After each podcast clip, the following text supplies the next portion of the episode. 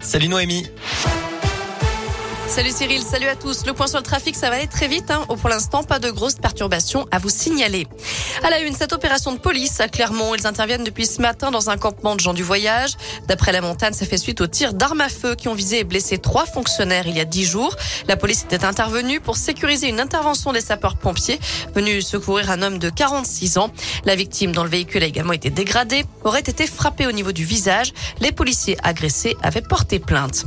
Un homme placé sous les verrous après une agression au couteau samedi soir à Bourg-en-Bresse. Les policiers sont intervenus au domicile de la victime, touchée d'après elle aux jambes et au visage.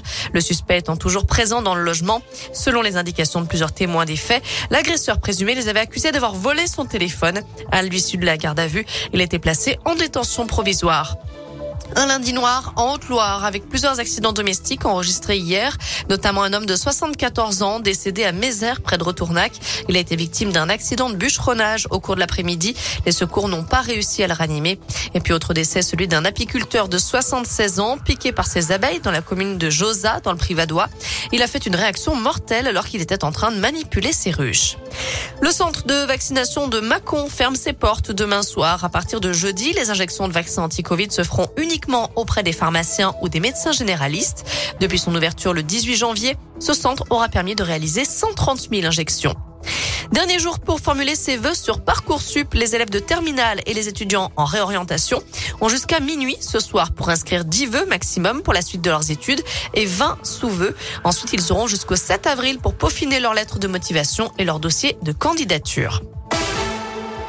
Nouvel échange téléphonique entre Emmanuel Macron et Vladimir Poutine cet après-midi. Les deux chefs d'État doivent s'entretenir à partir de 16h30 au sujet d'une opération humanitaire d'évacuation dans la ville de Mariupol. Opération organisée avec la France, la Grèce et la Turquie.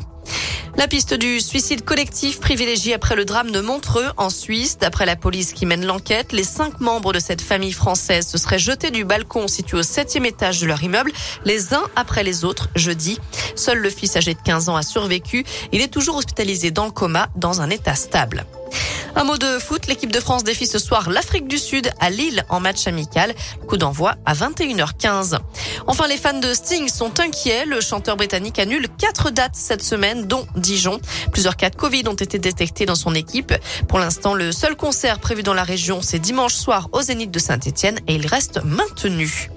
Voilà pour l'essentiel de l'actu. On jette un œil à la météo pour euh, cet après-midi avant de se quitter.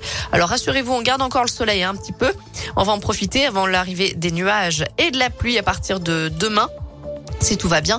Et les températures, bah écoutez, pour l'instant, c'est entre 15 et 18 degrés encore, donc tout va bien. Très bon après-midi à tous.